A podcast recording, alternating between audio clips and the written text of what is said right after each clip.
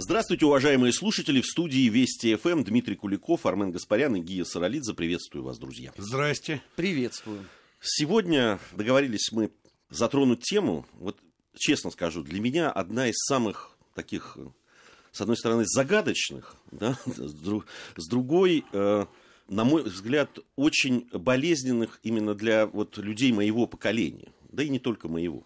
Я всегда задавался вопросом, когда мы говорим об истории нашей страны, вот о советском его периоде, по поводу железного занавеса. Причем железный занавес, когда я говорю, именно железный занавес для граждан Советского Союза. Ну, в обратном смысле. В обратном смысле, совершенно верно. Который государство почему-то в чем-то подозревало и боялось выпустить за пределы, собственно, этой страны. Для меня это всегда была загадка. Я абсолютно уверен, что если бы у людей была возможность выезжать и смотреть, что происходит в мире, как живут люди простые, что вообще происходит, э, может быть, и тех процессов, которые потом случились да, в середине 80-х, в конце 80-х, может быть, ну, если и было бы, но, наверное, ну, не так катастрофично. Но это мой личный взгляд. Хочу узнать у вас, друзья, как вы к этому относитесь. Я думаю, Гея, что не могла быть решена внутри вот как бы той системы, да, это, это проблематика. Но, наверное, может быть, максимум, чего можно было сделать, э, я уже об этом говорил, то, конечно, сделать единое пространство так называемого социалистического лагеря. Вот это, наверное, реалистично было сделать.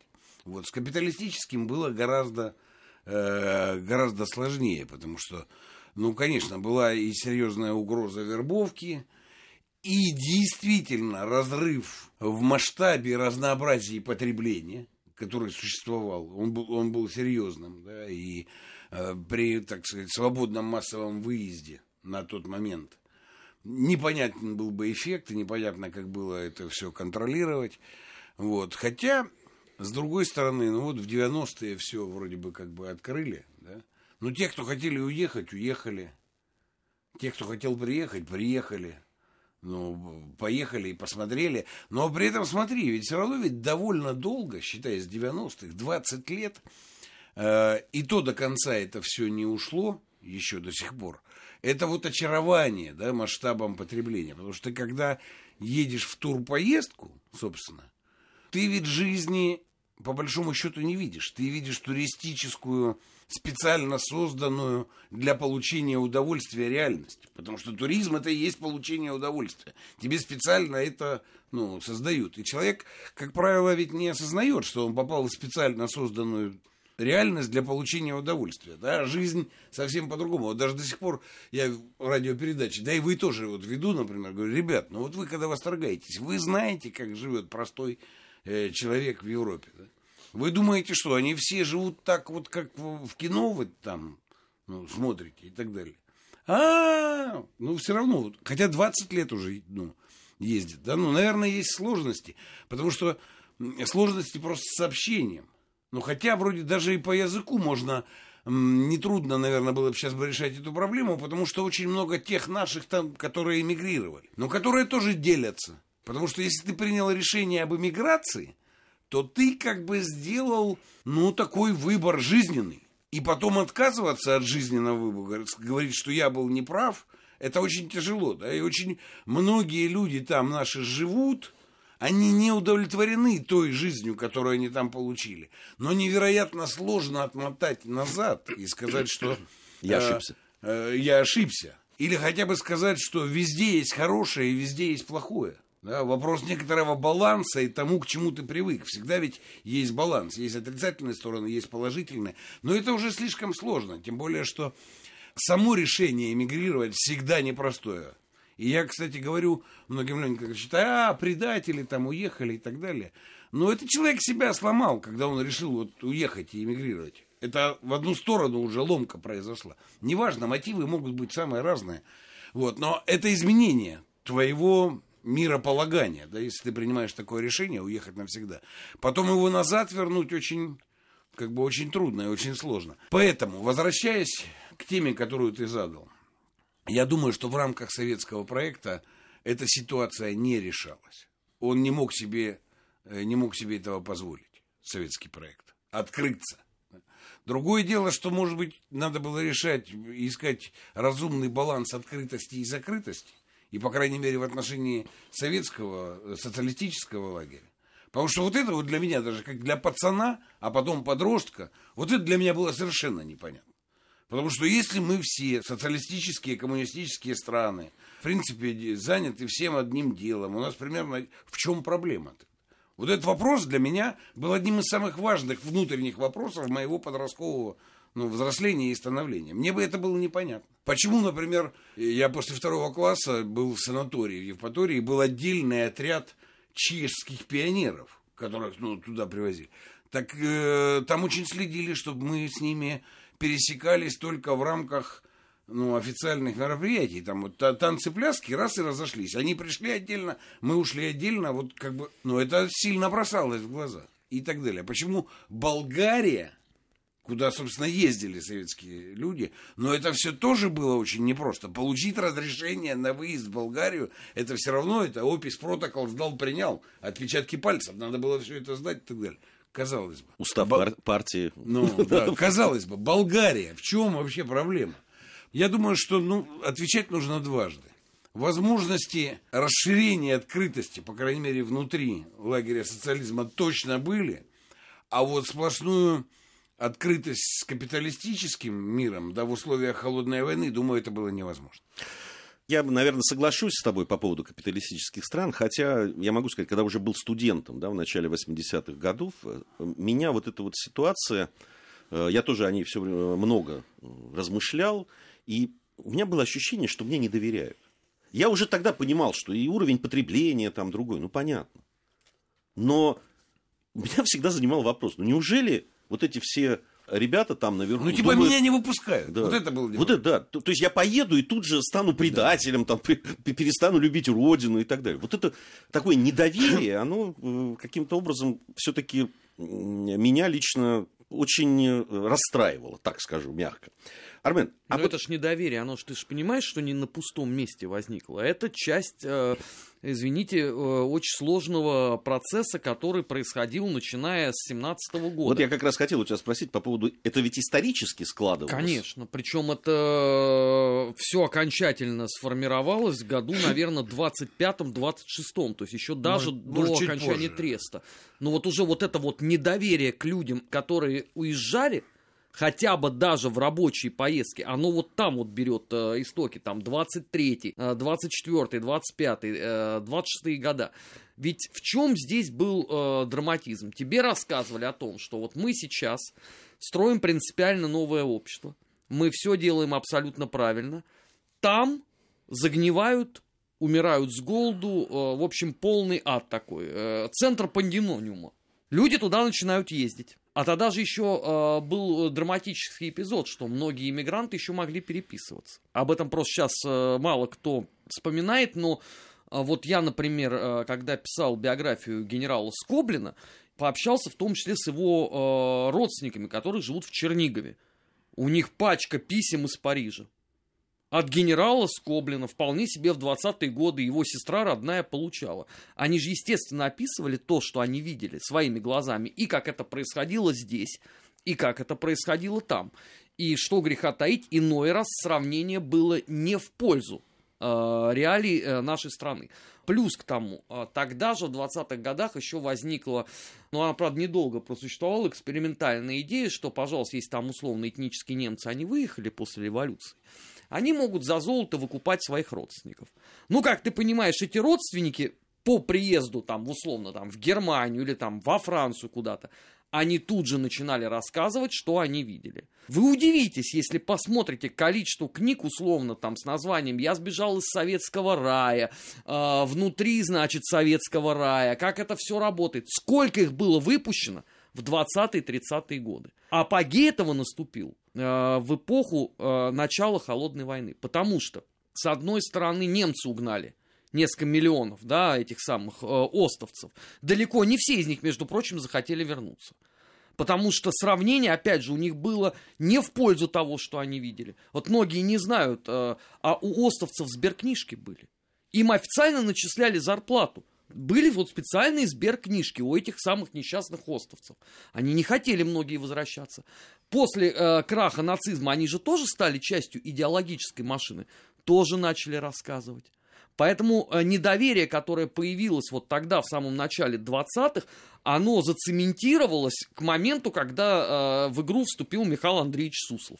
Со всеми уже вытекающими последствиями. И, конечно, будет недоверие. Если у тебя, извините, таких примеров не 10, не 100, а несколько тысяч. Это очень серьезный вызов стране. Это я понимаю. Как раз, э, когда я вот об этой теме думал да, и готовился к программе, я понимал, что исторически понятно, складывалось, ну, были предпосылки того, чтобы страна закрылась в какой-то степени. Там. Но ведь э, время шло, ну, менялось э, э действительность. В худшую сторону. Ну вот я продолжу линию, о которой говорил Армен. Она очень важна. Понимаешь, в чем дело? какой-то момент тут надо разбираться, да, в какой. Ну, наверное, все-таки действительно с холодной войны, потому что до войны Второй мировой и Великой Отечественной даже даже, думаю, до конца 30-х Армен меня поправит, как человек, который хорошо знает факты и цифры. Вот. Но все равно интеллигенция наша, ну, а писатели одни чего стоили, да, все ездили. Э, ездили и возвращались, в принципе. Вот. Я думаю, что с холодной войны, потому что, понимаешь, там же что начало происходить? Если ты оставался там, ну не ты, а некто, кто отсюда уехал и там оставался, то у него дальше была одна только судьба.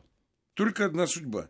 Это начать работать внутри машины по нанесению ущерба Советскому Союзу. Это карьера. Ну, на всех радио, газетах и всем остальном и так далее. Да? И за это платят. А так, в принципе, ты же там, ну, что ты там будешь делать? Ну, что ты там будешь делать? Только внутри этой машины. И вот этот вот эффект, что те, кто уезжали, вынуждены были так или иначе встраиваться в машину, которая наносит вред твоей стране, вот, это серьезный момент. Это серьезный момент, э, который заставлял ну, Советский Союз э, ну, с этим бороться таким образом. Да, потому что, ну да, этих людей фактически перекупали, там, так или иначе. Да? Но это, кстати, интересно э, по воспоминаниям Зиновьева того же самого который когда туда приехал, его сразу попытались ну, встроить в эту машину. А он не встроился. И как только он не встроился, сразу началась, начался обратный процесс. Из кумира Зиновьев начал превращаться в, в демона. Там, прямо, ну, на Западе. Это было... И никто не хотел себе такой судьбы из тех, кто уезжали. Это Зиновьев смог как-то выдержать. Ну и вообще он прямо там начал с того, что он обрушился на эмигрантскую тусовку, как только, ну, как только приехал. И сказал им, что они все стоят. Вот. А эмигрантская тусовка на Западе это страшно, страшная штука. Вот. Но ладно, это вот уникум Зиновьев. А вся остальная масса, она же вполне спокойно в, этой, э, в эту машину, так сказать, попадала и в ней растворялась, и в ней работала. И Многие наносила... даже стремились туда И попасть. стремились туда, да, и наносили вред стране. Единицы, кто удержался от того, чтобы ну, в нее не включиться.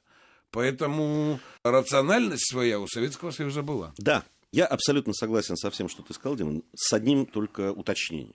Все-таки уезжали определенные люди с точки зрения профессии, там, э, и с точки зрения да, там, устройства их головы там, и так далее. Ну, это когда? Это после 40-х? Ну, да, конечно. Ну, я вот... ну, и до этого уезжали. Там, извините, там публика разная была. Раскольников убежавший, например, да? Он не вписывается в определенные ну, стандарты. Понимаешь, кто о чем говорит Дима, да, которые встраивались вот в эту систему? Когда, это, когда уезжали, ну, все-таки единицы, так скажем, это одно дело. Когда массово уехали, допустим, после, там, в 20-х годах, да, эти люди, многие никуда не встраивались, они работали, как ты знаешь, там, таксистами, проститутками не, там, и, и так далее. Подожди, да, то, что, то, что являлось революционной эмиграцией, это было другим процессом, но они тоже поделились, поделились на большинство и меньшинство.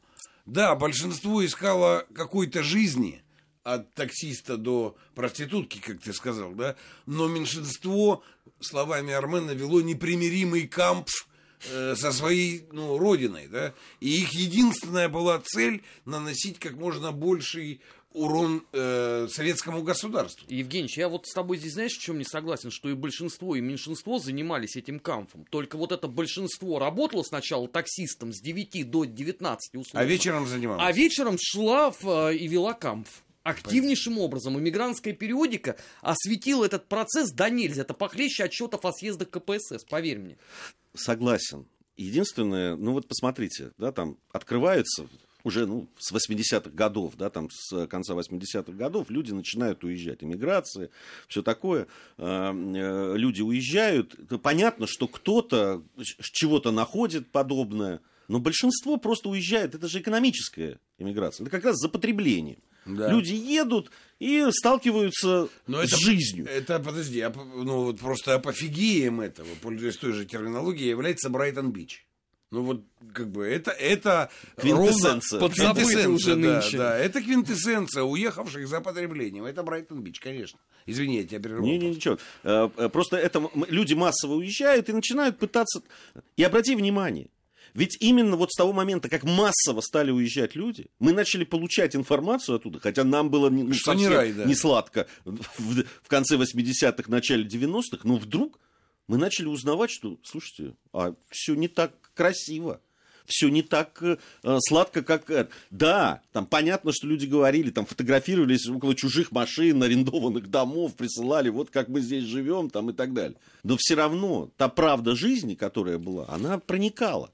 Ты 10 раз уже задумаешься. Хотя, понимаете, в чем дело? Вот вроде бы все открыто, да, сейчас. Вся информация вся есть, люди уезжают, приезжают, там, могут посмотреть, и, и не только как туристы, можно и учиться поехать по всяким игрантам, и так, и сяк, и так далее. Я встречаюсь со старшеклассниками, да, по своим общественным делам, или с первокурсниками каких-нибудь вузов. Задаем вопрос, ну, допустим, Московской области. Кто после окончания школы там, или института останется вот в том городке, где вы живете? Три-четыре руки поднимается. Потом ты спрашиваешь, хорошо, а кто хочет в Москву, в Питер? Ну, уже так, половина. Спрашиваешь, а кто хочет уехать в Европу или в Соединенные Штаты Америки? Лес рук. И тут я задаю последний вопрос. А кто, кроме русского языка, владеет, ну, хоть как-то, еще иностранным языком? Две-три руки. И они поднимают и начинают сами смеяться, понимая, что, ну, как-то... А как, собственно, вы собираетесь, понимаешь? Одно дело все равно, да, работает хорошо там, где нас нет. Оно работало в Советском Союзе, оно работает сейчас и так далее. Но вот эта вот возможность уехать, попробовать и потом вернуться, она все равно очень, ну, с моей точки зрения, это главное, что может это остановить или как-то сбалансировать. Ну, это, вот мне так кажется. Вот смотри, ты, э, две вещи. Да, хочешь уехать, поезжай. Хочешь вернуться, возвращайся. Вот я, ну, не считаю, что нам нужно в какой-то степени это искусственным образом, техническим, да, там специально ограничить. Вот. Может быть, я бы единственное, что делал все-таки это, я бы расширял очень сильно высшее образование наше в качестве бесплатного, а платное было бы ну, каким-то совершенно отдельной, так сказать, вещью. Ну и вот если ты получаешь бесплатное образование, то у тебя должна быть какая-то, у тебя есть такое право, у тебя должна быть какая-то обязанность. Согласен, да? Там отработать или да, еще что-то да. сделать. Но над этим надо думать, как правильно реализовать, чтобы дури опять не было. Вот. А так, в принципе, да, поехал, посмотрел, может быть, что-то поймешь, так сказать, ну, э, вернешься. Но тут еще большая инерционность системы образования. Система образования вообще страшная инерционная штука. И вот эти преподаватели, которые сами в 90-е выросли на том же желании, понимаешь, они транслируют и этим. Хотя они пока же беззащитны, молодые, да. Ну вот что положила, ну он-то и взял, да. Поэтому это некоторые, ну, некоторая инерция. Я думаю, что это тоже пройдет. Это тоже пройдет. Понимаешь, ключевые слова из «Брата 2». Поехали домой. А что я там делать буду? А здесь ты что делаешь? Ну, сказал он этой Даше, да, которая, понятно, чем там занималась. Это ключевой момент. Потому что я, извини, но я по, по, в Америке я не был, а вот по Европе я поездил очень много. Пообщался с самыми разными людьми, и европейцами, и нашими там, и так далее, масштабно. Вот. И, конечно, когда ты задаешь вопрос, тут, который задал Данила Багрова, а здесь ты что делаешь? Это нельзя такой вопрос задавать. Потому что, конечно, у подавляющего большинства людей там жизнь не задалась. Да, у единиц Ну, кстати, эти единицы, как правило, по-другому говорят. Вы знаете, я и там, у меня и бизнес был, и успех.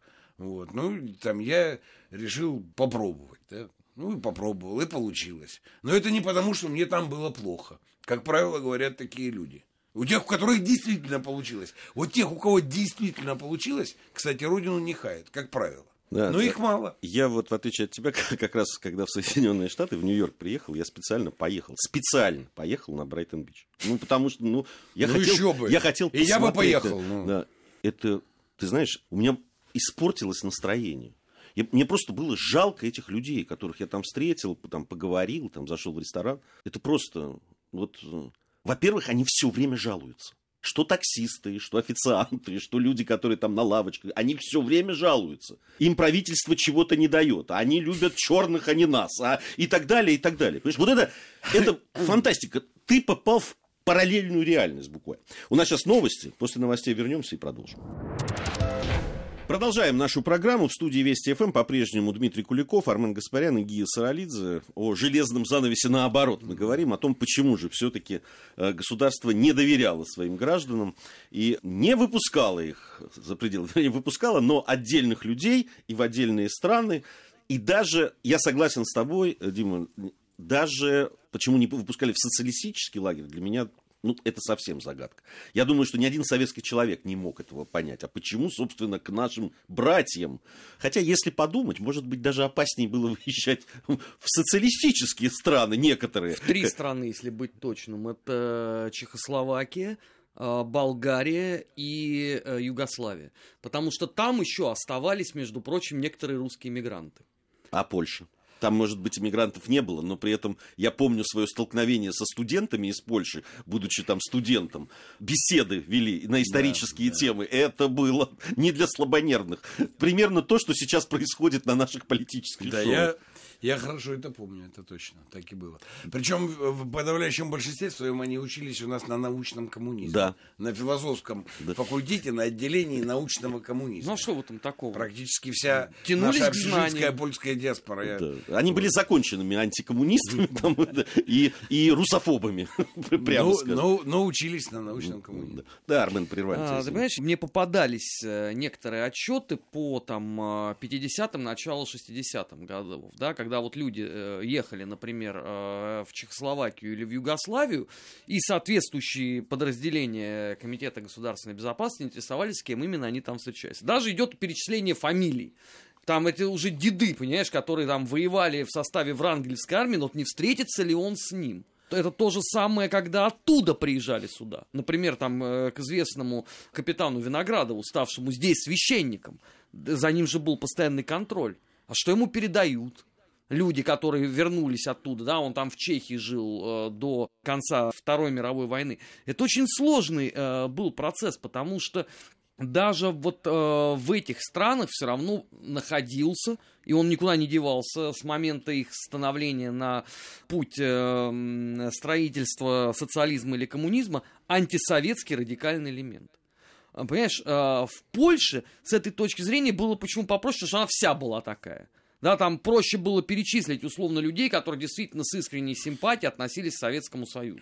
Но в ну, массе ребят, своей ну, настроения там не были. То, что переч... ну, не, ну, нет, при всем том, что вы описали, но трудно сказать проценты. Но это все равно значимая доля. Она не является тотально русофобской Польша. А, не политическая элита и условно э, интеллектуальная это? Ну, политическая элита, ну, знаешь, и, и интеллектуальная не является. Евгений, э, тогда один вопрос простой, да, вот если этого ничего не было, откуда тогда Почему вот это... этого ничего не было? Нет, тогда Я... откуда всплеск 90-х годов, да? А, а, это же те же самые люди сделали, по сути дела. В смысле, а, ну вот это условно там творческая интеллектуальная польская элита, да, которая да. была по сути дела ориентирована, ну априори на Советский Союз, она также строила социализм, потом рушится Варшавский договор э, рушится как бы там политический строй, он становится другим, и те же самые люди начинают откровенно русофобствовать. Ну, так этого, слушай, советские республики возьми. Да и не да, только республики, да. я собственно, просто, Россию я, возьми. Да, я просто указываю на одно, что э, не, нельзя говорить о польской тотальной русофобии. Но даже если мы сейчас посмотрим, там есть, да, небольшие, но все-таки общественные движения, которые за памятники борются, да, есть, и, есть. и за правду войны борются, и так далее. Да? Вот, но их меньшинство, вот в чем да, проблема. Безусловно, безусловно, да, но Э, безусловно, их меньшинство, даже спорить с этим не буду. Это, я, почему меня на это сейчас все натолкнуло? Потому что когда я сказал, что все студенты были русофобами, не все. Не, не все, не все наверное. Да. Нет, вот справедливости все. ради. Я, ну, большинство. Я, да, я, я знал и тех, и знаю даже сейчас. Они больше, на, на самом деле... Да, кто давай, такими не являлся. Да. Но антикоммунисты это... Вот, вот наверное, это правильно Антикоммунисты сказать. Это, да, это, это точно. Да. Вот. Потом, понимаешь, был же еще один фактор, очень значимый появление государства Израиль. Потом уже до смешного доходило, я сейчас все это про, проиллюстрирую. Да? Появление государства Израиль и политика возвращения. Ну вот наш товарищ э, Яков Кедми этим занимался потом, да, был первым, кто прорвался туда, и потом занимался в нативе как раз ровно их возвращением. Он же, кстати, в своей книге очень любопытно э, описывает, как делилось те, кто уезжали. Они ведь делились сразу на меньшинство, которое действительно считало, что оно воссоединяется с корнями, с еврейским народом и с еврейским государством, и большинство, которое рассматривало Вену как пересадочную базу для Брайтон-Бич, да, или там еще чего-то, но прежде всего Соединенных Штатов. То есть даже там происходило, казалось бы, да, это деление. Ну и, конечно, это создало э, Советскому Союзу ситуацию, вот это вот движение с э, выездом, потому что, ну, во-первых, это и люди, которые к секретам были допущены во многом, да, и там не так просто было с выездом. Непонятно было, как с этим обходиться. Поэтому решили по-простому закрыть не пущать. Ну, мы, мы достаточно подробно в да. программе, которая была диссидентам посвящена, там мы да, целые, да, да, да, да. Но посвятили этому. Если рассматривать этот железный занавес изнутри, то без этого фактора никак не обойдешься. Но самое интересное, меня это потрясло в 90-е годы. Я вдруг обнаружил, когда Германия открыла программу для еврейских жертв нацизма, я вдруг обнаружил большое количество неожиданных знакомых евреев, которые никогда ну, такими не было, и которые вдруг стали евреями и уехали в эту самую Германию в 90-е годы как жертвы, э, еврейские жертвы нацизма. Была же такая программа довольно многочисленная да, для Германии. И я знаю многих, кто под эту лавочку туда уехал. Да. Кто-то из них действительно был евреем. И опять же, никакой так сказать, здесь я абсолютизации не провожу. По, по поводу Израиля у меня замечательная есть история. В Грузии, как известно, тысячелетия жили так называемые грузинские евреи. Да, и в Кутаисе, и в Тбилиси целые районы были, где евреи жили. А, у них были грузинские фамилии, да, там Кацубашвили, например, да, Якубашвили, это грузинская еврейская фамилия. В 70-е годы, действительно, там в начале 70-х начал массовый значит, отъезд, э, в том числе и грузинских евреев. И я был маленький совсем мальчик, и показывали по грузинскому телевидению, э, по, по национальному, значит, показывали евреев грузинских, которые уехали и попросились обратно. И вот их показывали, они сидели в какой-то студии, рассказывали, как они любят Грузию, как они хотят вернуться, как они скучают по тому, по тому, там, и так далее. И я, маленький мальчик, сидел и смотрел.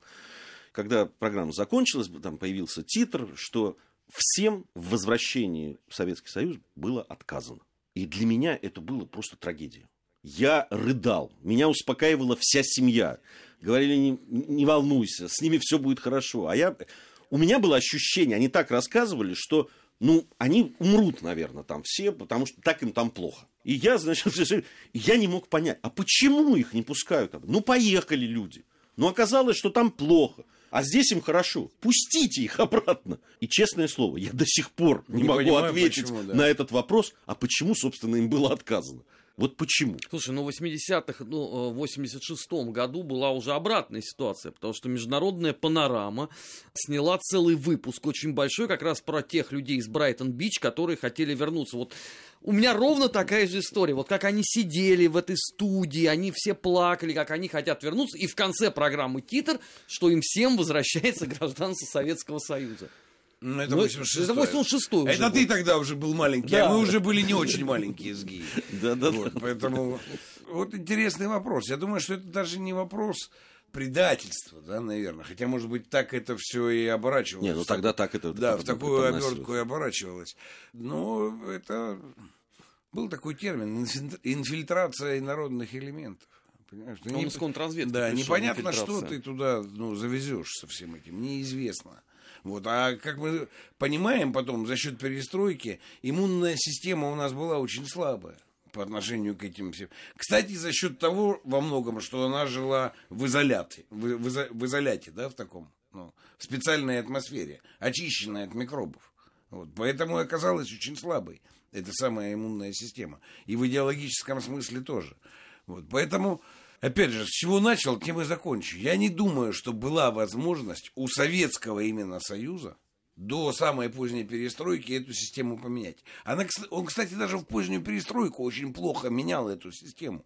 Советский Союз. Очень плохо с этим справлялся. И с возвращением гражданства, когда-то уехавшим. Каждый раз это там как-то Горбачев должен был лично что-то по этому поводу сказать, потому что система была не способна это делать как-то автоматически. Это да. Конец 80-х годов. Да? Ну, а это верный признак того, что это нельзя было, нельзя было реформировать без ее слома. Совсем небольшая пауза, и затем продолжим. Наш 20 век.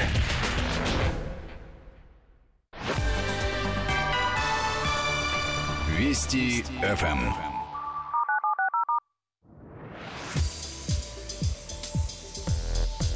Наш 20 век. События и последствия. Факты и домыслы.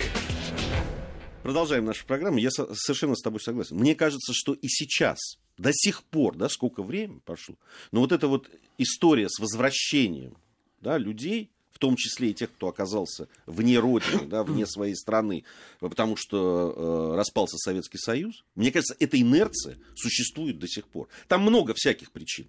Но одна из них, мне кажется, вот она в той системе э, заложена. У меня такое ощущение, что все равно вот эта вот система, которая была туда не выпускать, сюда не впускать, она до сих пор каким-то образом работает. Ну, во многом, да, так и есть. Ну, мы же, во-первых, правоприемники э, Советского Союза. Это же, э, извините, э, ты вспомни э, 90-е годы, когда Солженицын возвращался.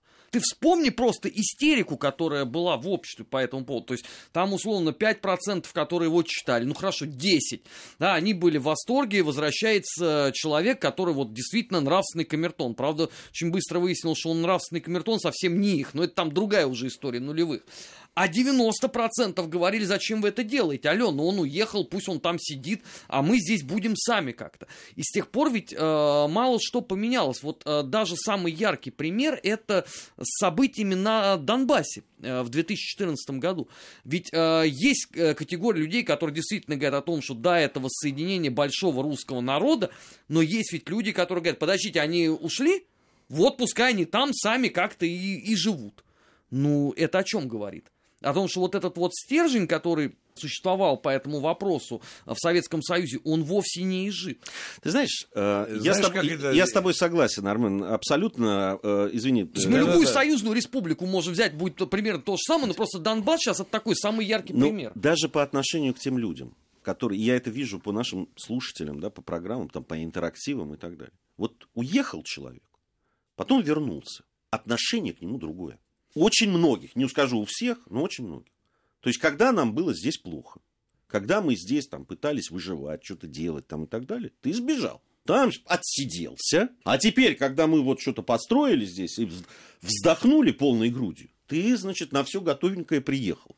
Дармоед я отказ, отказ, да, дармоед. Отказать в логике таким размышлениям я не могу, честно. Я не то, чтобы я среди них, но я их понимаю, почему они так говорят. Говорят, но тут я не знаю, что с этим делать, потому что вот э, Армен упомянул Донбасс, я вам могу сказать, э, у меня там друзья, родственники, знакомые, значит, внезапно, внезапно, где-то уже месяца два, в Донецке пробки автомобильные снова. И количество людей, находящихся на территории республики, резко выросло. Паспорт?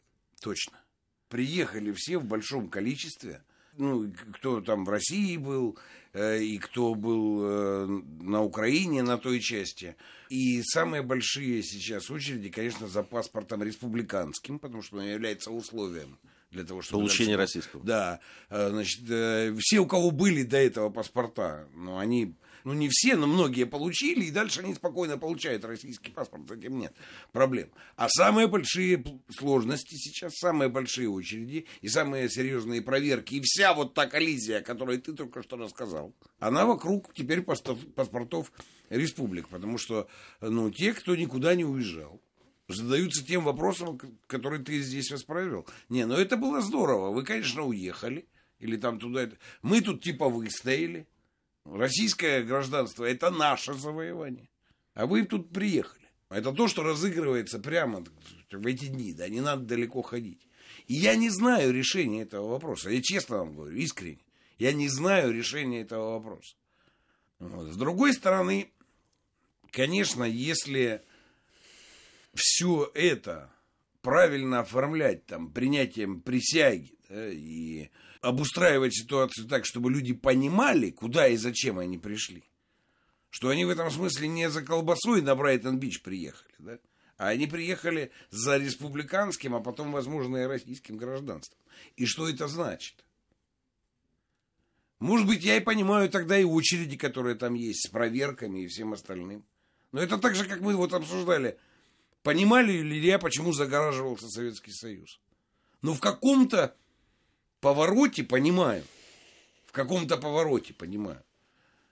Вот, поэтому и на очереди в Донбассе смотрю сейчас и в каком-то повороте понимаю. Потому что не могут они всем вот так вот просто взять и раздать эти паспорта республиканские, как э, ничего не значащие события. Вот то, о чем Евгеньевич говорит, у нас же было один раз в истории. Это 45-й год, когда многие иммигранты во Франции понеслись сначала в посольство, а потом стали э, просить граждан Советского Союза. И разговор был ровно такой. Отлично, вы здесь пересидели, пока мы восстанавливали после вас промышленность в эпоху гражданской войны, побеждали в Великой Отечественной, а теперь вы возвращаетесь, дескать, любите меня таким, какой я есть. То есть вот у нас, понимаешь, у нас это циклично происходит. То есть вот, вот конкретно вот в этой ситуации нет ровным счетом ничего нового. Я напоминаю, что ровно те же разговоры, ты вспомни, они были в 2008 году по отношению там а, к абхазам и к юго-осетинам. Но это же все было. А до этого в 90-х это было по поводу Приднестровья. Мы движемся по спирали такой вечной, к сожалению вот возвращаясь к этому вопросу, да, закрытие, вот к тем словам, которые ты, э, Дим, произнес э, по поводу того, что ну, не было другого выхода и так далее. Я просто, когда смотрю там в исторической, да, там вот этой ретроспективе, а к чему пришло-то? Ну вот закрывался Советский Союз. Ну вот не выпускал, не впускал. Но Хорошо. развалился он не от этого. Нет, смотри, я же сказал, я же сказал, что не было выхода в той системе. Я не утверждаю, что ну, это какое-то достижение там было или не, еще нет, что-то. Это, да? В твоих словах этого не было. Ну, да, достижения. просто, понимаешь, ну, как бы, ну, вещь сама диктует, да, в этом смысле система Советского Союза диктовала способы своего существования и способы своего выживания. И, по всей видимости, вот эти способы не предусматривали этой самой открытости. Надо было пройти очень большой путь, а он был возможен, мы это много раз обсуждали. Реформирование самого Советского Союза. Вот я как раз вот об этом и, и говорю. реформировав его, решить проблему, в том числе въезда-выезда. Но решить проблему въезда-выезда в том Советском Союзе, который был, было невозможно. Вот все, что я утверждаю. Да. Но реформировать Советский Союз было возможно, и мы с вами это обсуждали неоднократно. Но это как раз, э, мне кажется, главный вопрос, по которому мы спорим, в том числе и с людьми, апологетами Советского Союза. Мы точно не являемся антисоветчиками, все здесь присутствующие. Да. Хотя нас Но... туда записывают с завидным постоянством. Ну, понимаешь, это да. Э, э, известно же, да, что неофиты, они самые, самые правильные всегда. Когда речь заходит о том, мы ведь ну, об, об экономике, когда говорили, когда говорили о политике и об отношении к тому, тем же блоку социалистических стран и развивающихся и так далее. Мы все время об идеологии, когда говорили, мы все время приходим к тому, что система действительно не развивалась, система не, не трансформировалась, а мир менялся. И это вот как раз отношение, казалось бы, ну, деталь. Да? Ну, давали выезжать, не давали выезжать, ну, казалось бы. Но для простых людей, я, я почему начал э, эту программу с личных ощущений? Потому что таких ощущений было у, у людей, у многих, да, мое окружение, не только мое окружение, я уверен в этом. И система, которая вот окуклилась, закуклилась, да, там, закрылась, в том числе это. Понимаешь, там, в 30-е годы мы не выпускали, значит, и в 70-е не будем. А мир поменялся. Информационная составляющая поменялась. Все равно, да, приходили там фильмы. Ты вспомни, художественный фильм как познание, да, там, да. Э, э, другой реальности. Да, мы смотрели, как живут во Франции, в Италии или где-то еще. И все равно это, это же проникало в, в нашу жизнь и, на мой взгляд, разъедало. Вот я о чем. Понимаете?